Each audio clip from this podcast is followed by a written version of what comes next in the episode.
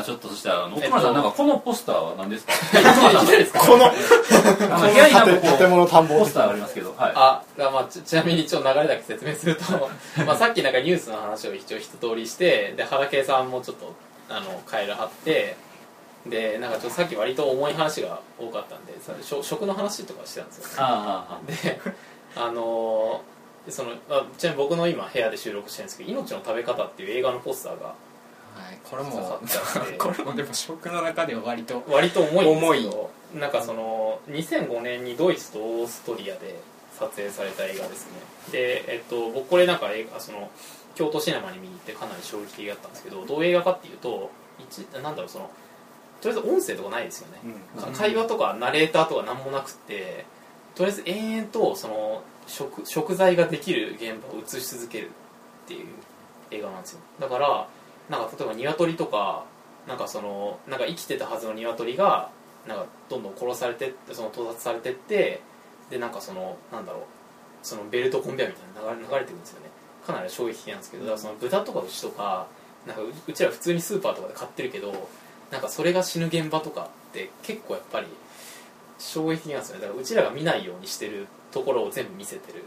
映画ですね。あとはそのアメリカの大規模農場とかでキャベツこんな感じで作ってますよとかっていうのはかなりやっぱ衝撃的でっ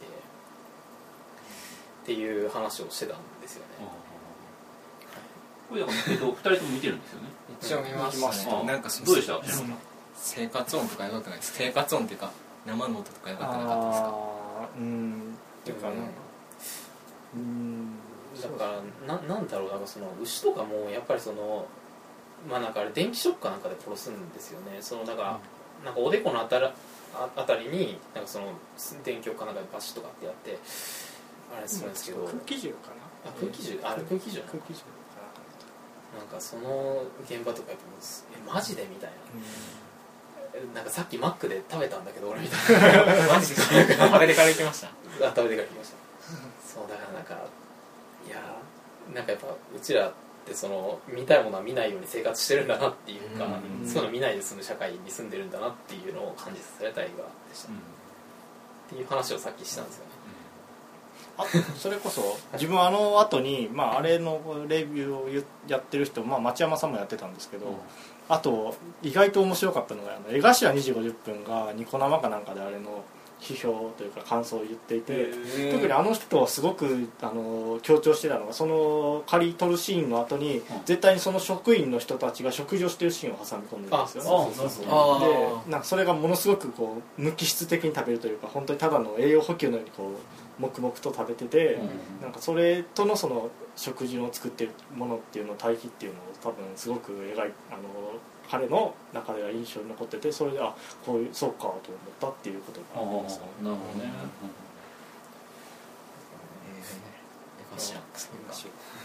あれなんかと友永さんもご覧になったんですよね？DVD でなんか、はい。その知り合いの家ではい。見ましたねなぜか。どうでした？結構なんか、まあ、衝撃的にはあの衝撃的にはその小さい頃にあのベイブとかってよくやったじゃないですか。ああ可愛い。あれのもうちょっっとこうなんかリアルにリアルにっていうかこう物語で変にこう動物を生化しない感じでとああこっちの方が随分好きでしたね。確かになんかストレートですよね。はい。なんかなんかこれこれが社会だみたいな感じの、うん。なんかそのシステムみたいなそのあたりにそうそうそう。だからこうなんか冷静になんかお前ら考えろみたいな感じで示してる感じが割とだからそのナレーションも全然なくて淡々と本当に流れてくるんですよね。だから機械の音とかだけがしてるみたいな。だからあれはやっぱだいぶ不気味な感じでしたけ機械がすごい合理的なんですよね。あそうだからやっぱその鶏とかってもう世界中の人がもう食いまくってるからやっぱその生産ラインってもうかなり合理化されててなんかそのうまいことまあ育てて太らせてうまいこと殺して生産ラインに乗せるみたいななんかその動線がかなりちゃんと整備されてるんですよね。だからその僕一番ショックだったやっぱ鳥鳥ですよ。だから鶏がなんかそのあ普通になんかみんななんかい板かなんかで追い込むんですよね、追い込んでってなんかその機械かなんかどんどん入れてってなんかいつの間にかどんどんなくなっていくみたいな、えー、みたいな。コンブロイラー。あそうそう。コンブロイラー。でそうそう。いやだからいやっていうのでなんだろうな。なんか最近アーティストの作建築家かなんかの作品でがどっかの学生が作った作品だったんですけど割と話題になったのがなんかその脳死の鶏を使うななんだろうその食事を供給するシステムっていうかなんていうのかな。だからそのなんかかわいそうなわけじゃないですか。要するに殺す時とか。だからそもそもなんかその鶏がある程度成長したところでなんかその脳みその一部を切り取ってもう脳死状態にしてあでもう単純に太らせるだからマトリックスみたいにひたすら栄養だけ送り続けてああなんかありましたね。てかワイヤーとかなんかでもそういうのあそうそうそう。上がってましたね。なんか多分数ヶ月前に上がってたと思うんですけどなんかそういうまああれ一応なんかそのさ作品っていうかなんかその卒業制作みたいな感じで作ってたんですけど割とショッキングでだから、なんだろう。いや、うん、っていうななんでこんな話だったっけ？吉田寮。吉田寮で鶏を締めるあそうそうだからその京都大学の吉田寮っていう、まあ、有名な寮があるんですけども100年以上築120年とそうなんですよね。そうですね。そう。すなんかごいところですそこであのなんか僕も友達が何人かいるんですけど、まあ、結構その自給自足的なことをやってる人たちがいるんですよね。だからその部屋のその田んぼを全部ひっぺ返してあた田んぼじゃないその畳なんか畳。をひっぺ返して田んぼを作ったりとか、あとなんかその鳥育ててそれを締めて食べてたりとかしててその話をしてたら命の食べ方の話になった、うん。まあ、っていう感じで、まあ、その政治の話から映画に行ったんでなんかコンテンツの話しましょうか。あただあの明日で、えーとそれこそ一応食ということを含めると,、えー、と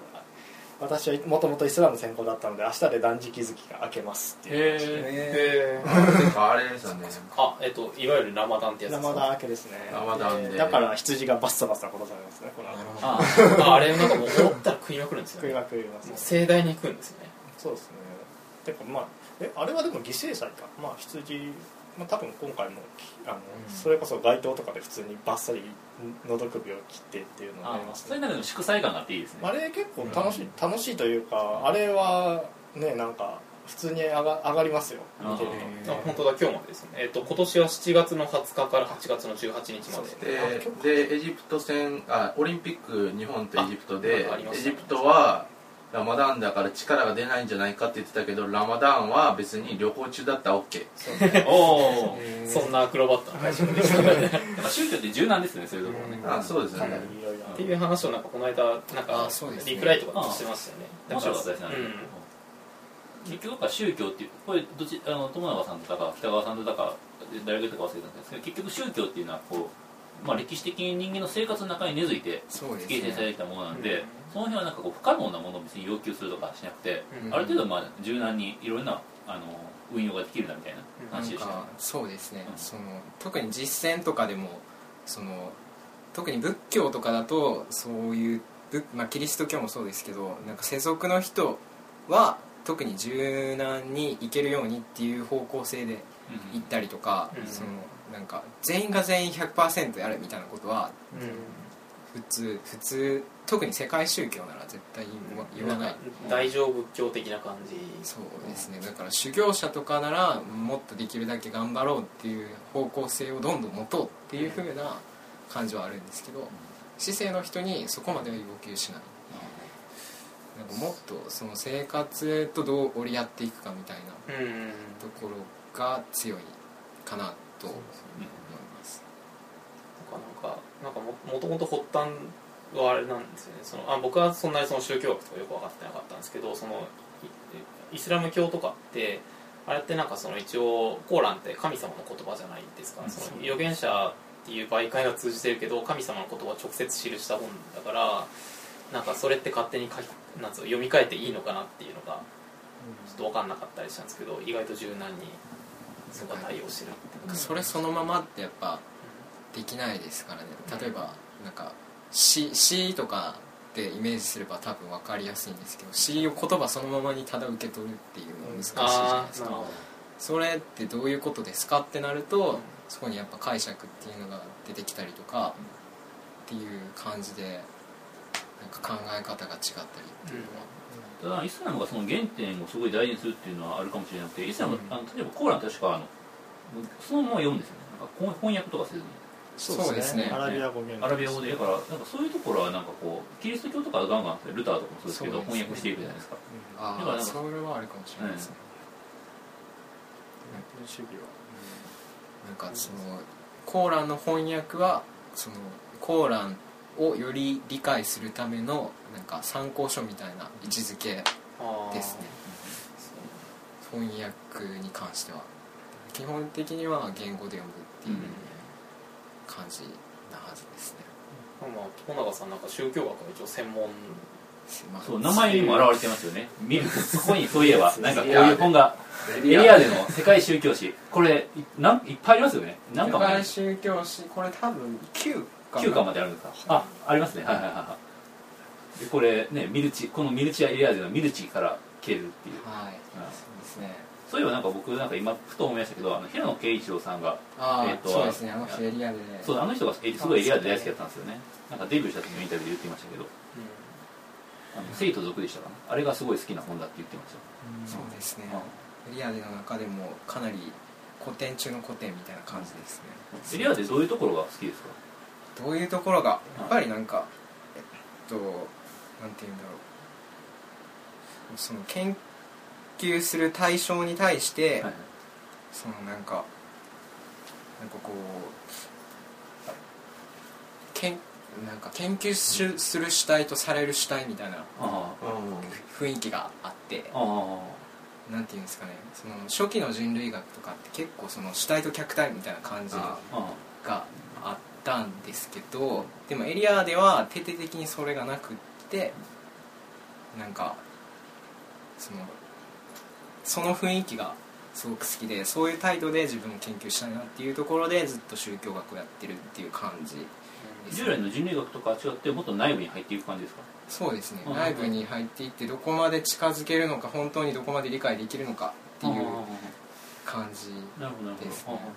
なんとなくこう宗教学っていくとなんとなく宗教を対象として見て、はい。それをなんかこう細かく論なんか例えば科学的に分析していくみたいなあそういう立場もありますうんうん宗教社会学とかあは特にそうですね。うん。ベーバーとかそうですね。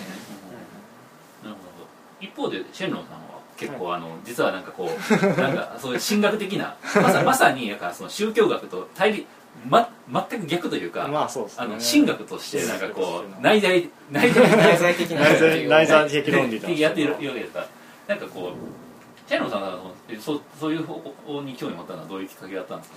自分はでも神学をやりたいと思ったというかイスラームをやりたいと思って最初に大学に入ったので、はあはもう最初からですか？そうですね最初からですね。で入ってまあ何がきっかけというか。おおゴロゴロゴロ。雷雷がこうやばい宗教感出てきましたね。そうそう何ごが来ましたごごみたいな。こうでもしないしないさん登りましたからね。あ マジですか？マジですよ。どんなところでした？えーいやすごいですよあれ。あの結構上がりあの自分のフェイスブックページのあのおトップのあれは自分で登った時の山根ですね。へ日の出。しかも初日の出をあのお見るっていうのをやったんですけど。へえいやーでもなんでしょうね。だから神学と宗教学の違いっていうのはう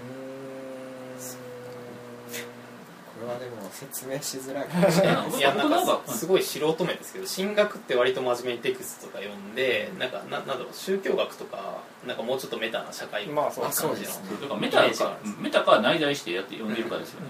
むしろだからその神学っていうのはそのお前たちがメタで見ているその視点こそこっちなんかその視点もこっちに内在していくみたいな。あと取り込んでいいくみたいな感じがしてます組織神学なんか割とそういう立場に近い感じですけど。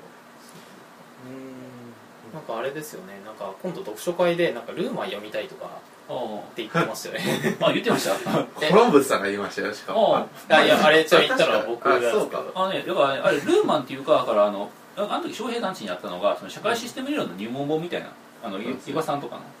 あれああれなかったかな？いやまあなんか社会の社会ですよああですよねそう。ルーマンがだから結構その宗教社会学とかもやってるやってので、ますね。まあでもまあいきなりルーマン読むのはしんどいので、うん。なんかルーマン的な宗教社会学の枠組みみたいなのを勉強しようかなみたいな話をやってたんですよ、だから普通になんか伊庭さんの本とかをまあなんか読みつつみたいな。あとねあのまあ社会学者の代名詞は宮台真司先生ですけれども、うん宮台真司先生の宗教本っていうのがございまして「サイバー覚醒せよ」っていう、非常にもその時あったんですよね。そうそうそうまあそこは、まあ、なかなかこうあの最後なえ結構面白い本で読んでて、まあ、ルーマンも出てくるしスペンサー・ブラウンも出てきますし、まああのなかなか香ばしい香ばしいですね。電波感のあるしかし面白い本ですけど、まあ、だからあそこでやっぱ宮台さんは宗教の定義っていうのをやってて宗教っていうのは何かってなると、まあ、端的なものを受け入れ可能にする装置だっていう言い方をするんですね。端的なものっていうのはつまりそので説明不可能なものということで例えばこの村がなぜ干ばつに襲われるのかとかなんかそういうふうな理由っていうのは結局なんかこう因果的に説明しようと説明できないですか。だから神のなんか意志だとかなんかそういうふうな感じでなんか超越的なものに帰属させるわけですね。その責任貴族の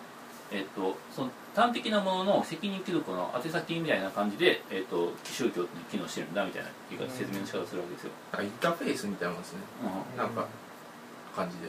だからそういうふうにだから社会システム理論って結構そういうふうになんかこうつまりこれも複雑な縮減の装置なんですよね、つまりだからでどこまでもそれたどれないのでそれを神様に帰属するっていうことで。だからそういう感じでそのルーマンの理論っていうのはなんか何もかも割とそういう感じでできてるので、まあ、そういうふうになんか宗教っていうのを見るっていうのは面白いんじゃないかなみたいな話をしたりしましたそれはでも結構あると思いますね。世界宗教にしてもよく言われるのはそのそれぞれのその集集落っていうところでイメージしても結構習俗とか習慣とかって違うわけじゃないですか、うん。それぞれの民間信仰とかも違うわけで、うん。となるとなんか結構コミュニケーションがうまくいかないところがうんうまくいかないっていうのが想像できるじゃないですか、うん。でも同じ宗教を信仰していたら、まあその微妙にその民間信仰の影響を受けて形態が違ったとしても、うん。一つ山越えたあの話の通じなかった村にとりあえず話が通じるようになったりっていう、そういうなんか同じ舞台を共有している信頼関係みたいなまさにインターフェースみたいなコミュニケーションの、そういうところは結構あると思います、そ想像の共同体的なまあまあ、そういうこと世界をつなげる情熱って言ったら、まあ、キリスト教の、まあまあ、カトリックっていう名前言うあれはやばいですからね。だからあのなんていうかあのイエズス会的な世界をつなげる欲望があるじゃないですか。だからああいうのはすごいあれはすごいですよ、あのあの欲望半端ないですよ、まさに無限への。あれはあれなかったらね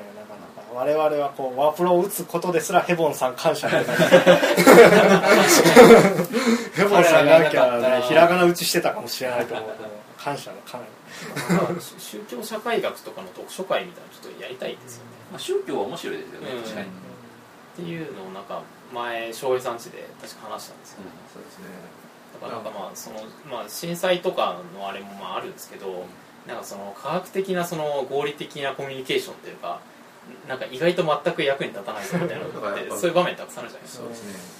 科学コミュニケーション問題ですね。うん。だから割と僕なんかそういうのがショックショックっていうかなんか割とそっちの方からどんどんその社会学とかに、まあ、よりのめり込んでいくきっかけになったようなあれもあって。あてかそれこそこの間のナンパとかもそうですよ。ああナンパ。そう。宗教からナンパへ。いやてかああれとかもだってあれ逆逆走している。宮台を宮台を逆走するいやまあなんかねうん。いやあ完全に他者とどうコミュニケーションするかって話です。ちょっと待ってください。奥村さんはそのナンパのツールとして宗教を学ぼうとしてるわけですいや違う。違う。違うそこは整理していきましょう。いやそっから。いやでもなんかまあコミュニケーションですよ言うたら、まあ、だからあどうやってコミュニケーションを取るかって時にだからなんかそういうなんか宗教みたいなのをフックにしてはい。とりあえずなんかつながっちゃってからコミュニケーションをちゃんと、あそのロジックなコミュニケーションを取るのかもう最初からなんだろう科学コミュニケーションっぽくいくのかみたいな。のって結構やっぱ使い分けが大事な気がするんですよ。あだからなんかまあそう具体例とかで言うとだからその僕だから震災があってからまあその原発の事故があって、まあ、一応なんかその理系の大学院生とかやってるんでなんかものすごい問い合わせがあるんですよ。なんかその放射能これ大丈夫なのみたいな。のを聞かれた時になんか一応なんかそれなりの答えは返せるじゃないですか。別にこれぐらいの線量だったら大丈夫とかっていうのは返せるんだけどでもなんかそれでもやっぱ納得しない人って納得しないしなんかそれ以上になんかそういうコミュニケーションで求められてるのって不安の解消じゃないですか。だからなんだろうあえてなんか真実とは逆のこと言ったりとかしたんですよね。だからそのなんかとりあえず危ないからもう関西に行きなとか言ってたその家族さん結構言ってたことがあって僕結構妹とかいるんで言ってたことがあってだからそのダブルスタンダード感とかってすごい自分で衝撃を受けたのがきっかけなんですようん。まあね。だからまあなんだろう。まあっていうのもありつつ。真実はそうなんだけど求めてるのはこっちでしょみたいな感じですね。うん。とかだからそも真実を言ってもそれを求めていない人にそれを言ってもあんま意味がないってことですよね。相談とかでも結構ありますよね、うん。生活の相談とかでもなんかあこう言ってほしいんやろうなって思って恋愛相談とか基本そうですよね。あそうそうそう。なんか彼氏とこうなんだけどみたいな。いや別にお前ら幸せそうじゃないか。みたいな別に仲いいしもう謝れよ謝れよみたいな感じですよね。なんかあこれだ喧嘩しちゃったとか言ってても。まあそこで出てくるのはこれですよ。我らがチャーリーの悩み方を考える 超人生相談。お大体はおすげえ。これは名チャー著でー式へこれチャーリー式 109-100A っていう100個の質問に対して 100, 100通りの答え方をするっていう。えあれなんですけどそれねあの師匠の宮台真司さんが「これが答えだ」っていう本を書いてるんですよ。はい。これは宮台真司が答える百問百答っていう本で おそらくその弟子はあのそれを完璧に意識してるでしょうね。いやでもこれ本当いい本ですよ。あでこ,、あまあ、これちなみにその冒頭とかに、まあ、あの書いてあるのが、あれですよ。だからその相談ってあるじゃないですか、うん。で相談の目的ってまあ2つだっていうことを言っててだからそのなんだろう。その問題の解決と問題の解消なんですよ。うんうんうんだから問題の解決をなんか望んでいる相談に対してはなんかこうすればいいんじゃないみたいな。割とそのロジックな回路でコミュニケーションが取れるんだけどなんかそのかなんか問題を解消したい人っているわけじゃないですか。例えば放射放射能の不安からとりあえず解き放たれたいとあかでそういう人にはもう全然なんだろう。まあなんか説得しようとしちゃダメっていうかあなんかそのこの線量だったら大丈夫とかって言っても何も役に立たないわけですあよてかそこら辺の使い分けをちゃんとできるようになりたいなっていうのは。でそこであの我らがチャーリーはその使い分けでやってるわけですか？やってますね。おおでチャーリーってやっぱそういうのうまそうじゃないですか？確かに。そうですね。なんか私生活でもかなりそういうのとか。なんか相談よくされそうですもんいや相談。いやいチャーリーやでもこれいに人生相談したいですよね。やでもこれなんか全部読むと本当に相談したくなるんですよ。ああ相当いいことたくさん書いてあるみたいな。えだからなんかいいですよね。これはまあその109100円ってなってるのがその一問一答かける100じゃないんですよ。ーだからその一つの問題に対して一つの答えを出すんじゃなくて100個の問題に対して100通りの答え方をするっていう。だからこれだけは答えじゃないよっていうああなるほど。言っててだからもうチャーリーらしい何でも包摂しちゃうような感じなんですけど。あ あこれおすすめなんで。なるほどね。ぜひ。ここをクリック。ここをクリックみたいな。あのちなみに多分そのブログ記事の下の方になんかアマゾンのアフィリエイトが貼られると思うんで。そうクリックいやねなそうですね。まあだってなんかこよく言われる一般論で言うと別に自分はそう思ってないですけどっていう前置きを。やっぱお女の人は最初から答えを持っているみたいな。うん。だからそういうそれで言うと解消したいんですよね、うん。悩みとかを。うでもだから男とかで話していくとその解決したがる。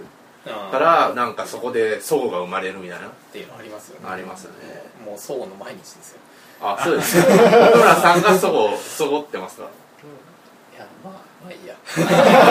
あいやいやすごい。幸せな。ああうん。まあそうですよね。なんかね、うん。まあなんかそんな感じですよっていうね感じで。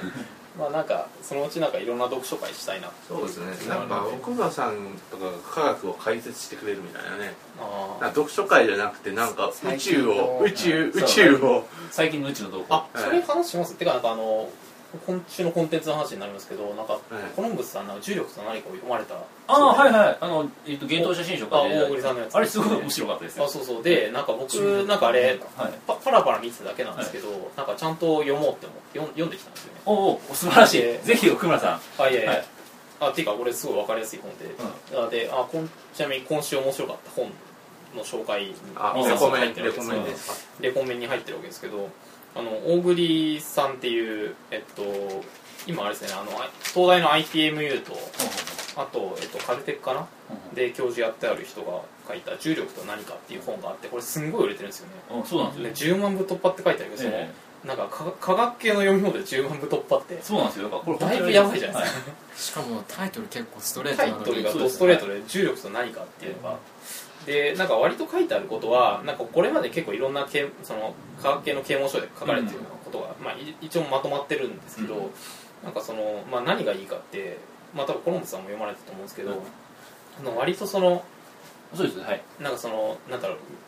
なんか科学のエッセンスっていうか、うん。全部詰まってるんですよね、だからまあニュートン力学の時に重力って何だったかとかっていうところが始まってまあ、20世紀に入ったらやっぱ相対論とか量子力学みたいなわけのわかんない学問が出てくるんですけど、なんかそこも全部入ってるし、うん。あと最新の宇宙論とかの話とか、うん。まあ、よく言われるひも理論みたいな、うん。なんかああいう最新の研究とかも全部網羅してるしだから割とあれなんですよね。例えばそうなんか相対性理論とかの本だと相対性理論だけで一冊の本になっちゃったりとかするんですけどあこの本は完全にそれレビュー的に全部うん。うん。読めるみたいなそうそうそう。本なんか今の物理学の全体像っていうのが見えてる、うん。この辺こここの範囲はニュートン物理学だけどここから先は相対論で,、うん。でその相対論の破れみたいなところがこうそうここうだみたいな感じで。だからなんかその構造が分かるんですよね、うんだからそのなんか物理とかって例えば統計力学とかニュートン力学とかなんかアインシュタインの相対性理論とかいろんなもんがうん。なんかコンテンツとしてあるように見えてるんですけど、うん。やっぱそれってその多分哲学とかも全部そうなんですけど、うん。なんか割とその歴史っていうか背景っていうかうん。構造があって、そういうのを結構分かりやすく俯瞰できる本なのかなって気がしました、それでまああのよくあの、えっと、最近の科学科学の話でよく可能世界論って出てくるじゃないですか実際に、うん。でまあその辺の話もなんかすごいこっちこれ分かりやすく書いててうん。面白かったです、えあ世界はたくさんあるみたいな。そうそう多世界解釈です多ね世界解釈、うん。割とそういう話もありつつ、でまああとなんか最近ヒッグス粒子とかも発見されたりしましたしね。あそうですね、うんうん。だからその辺のあれもあると思いますね割とそうなんですよね。だからまあそのまあ最近あんまりこういう本ちゃんと読んでなかったですけど、うんうん。まあ関西クラスでも割とその理系成分をどんどん注入していこうかなと。ああぜひぜひ。ぜひロンロンダン人の理系コンプレックスはなんとか。それはやっぱあれですよ。ゲーデルのせいですか？いやでもねあの結構そのえっとまああのえっとまあ体に工人大先生という方がそうですね。ねまあ、ゲーデルを非常になんかこう現代批評まあ批評現代思想とか批評枠組みにすごい導入してそれはなんか非常にあの評判が悪いぐらいなわけですが、うん。まあでもなんか結構そのゲーデルの啓蒙書とかっていうのがいろいろ出てて、うん。例えば高橋翔一郎さんのなんかゲーデルの解説書がありますよね。うん。講談社現代史ー、ストーン。やばい音が。雷がやばい。自転車で来たぞ今日。まあこれはやむでしょ多分。まあねうん。まあ車で来たんで。後々 送る人はこれは仕事ですね。高橋さんって割となんかそういうちょっと分野横断的な仕事結構してますよね。なんかそれこそこの間のなんだっけ、えー、と感性の限界。あ感性の限界それさそれこそ僕感性の限界って最近読んですごい面白かったですよ。その話に。ああそうですね。感性このなんか結構その高橋さんの本をみんななんか読んでる人がいっぱいいて僕は感性の限界を読んでて翔平さんが知性の限界。の限界ですね。で、えっとで僕もなんか理理性の性の限界。僕は理性性ですね。あ知性ですか？自分は理性知性両方ですね。あ両方ですあそうですか、あまあそしたら感性の話をすると僕は感性しか見えない。感性なんですけど、まあ、感性の限界で、えっと、副題が、えっと、理性えっと理性の理性の理性と自由と不条理。あだから不自由性不不自由性不合理性、えっと、不条理性みたいな副題なんですね。だから結局だから人間の例えばその例えば合理性の話で例えば人間は結婚っていうのを合理的に考えると。合理的に考えることができるのかみたいな話なんですよね、まあえっとまあ、これ結構そのあのシリーズってそのある種カリクラカリカカリカチュアライズされた、うん。あの立場の人がいっぱい出てきて、えっと、すごい尖った哲学者の方だったりすごい尖った認知科学者の人だったりとかみたいな感じでその人の仮想バトルみたいな感じであ話が進んでいくわけですシンポジウムみたいのでそうですみんながなんか自分たち自分の立場で話してるところに会社員とか学生とかがなんか質問とかをしていくみたいな。だからあれですよね。だからそのコロンブスさんと北川さんのバトルみたいな感じですよね。だからそうですね。そういうの見てると割と構造が見えて分かりやすい。だからまあなんか哲学者の人があったらその結婚っていうのはまあ合理的に感できると。自分がこう哲学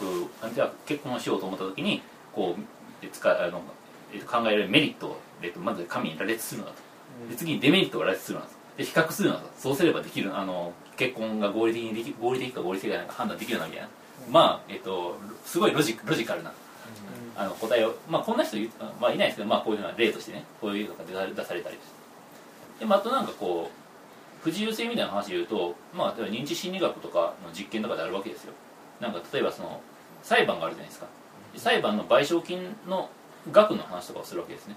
最初にやから高い額をかけたかけたと仮定する場合と,、えっと最えっと最初に低い金額をかけたっていう場合でそのえどっちが妥当かと思うかっていうので判断実験あの実験するわけですね。するとなんかその最初に低い金額をかけた裁判の方がえっとそのそのなんていうかなもうこれであのこの金額妥当な額はどうかと思いますかみたいなアンケートをするわけですよ。そしたらその妥当な額のは範囲がそのそのふっかけた額によって変わるわけですよ低い金額をかけた裁判の方がその妥当だと思う額が下がるわけですで高い金額をガーンってかけた方が、えー、とその妥当だと思う額が上がるわけですよ。だからこれはなんかその人間のその心理の問題でそのいわゆるさ参照バイアスってやつそうですはい。だからその事例その裁判の事例とか、えー事例とか事実関係は全くないのにそこで、えっと、妥当とされる賠償の額が変わってくるわけですねそのその提示あのその提示する賠償金の額で。だからなんかこうそういうふうになんかそのこれだからと商品の値段とかもそうですよね。なんかこう同じ値段なんだけど、えっとなんかその最初えーそのこれの半額ですっていうふうに提示するのかそのままその額で提示するのか。でそのお得感っていうのが全然変わってきたりとか、そう人間っていうのはその認知に対してそのすごいバイアスがかかってくるっていうのが、えっというような事例をにが認知心理学者に出されたりとか。で結局なんかその人間のその認知のズレっていうのがどういうふうに出てくるのかって言った時にその、まあ、これはやっぱその言論クラスターの方に、えっと、分かりやすい言い方をするとやっぱり人間の動物的な側面と人間的な側面っていうのがあると。で人間にはその例えばその酸っぱいブドウってありますよね。で人はブドウを食いたいと。しかしそのブドウは届かないと。ってなった時に何とか合理化しようとするんだと。っていうのでなんかあれは酸っぱいんだっていう理屈づけるわけですね。でなんかこの理屈づける方の機能がなんか人間的な機能でなんかこうそもそもそもそのブドウを食べたいんだみたいなそういう欲望の部分が動物性の部分だみたいな話をするわけですよ。なんかそれでえっ、とそのなんていうかないろんなズレみたいな感じでえっ、とダイエットだったりとかなんかそういういろんなえっ、と事例で人間が、えっと自由に判断しているように見えて実はなんかその物理的な動物的な層に規定されていることが多いんだみたいな話をなんかこうじいろんな事例でザラザラザラってやってて、なんかまあそういうふうなは、えー、と感じの本でしたね。それが感性の限界。でもやっぱ哲学書とかから感性とかって言ってもなんかすごいそもそも感性って何だみたいな話なわけですよ。感性なんて判断感性っていうのはすごいあの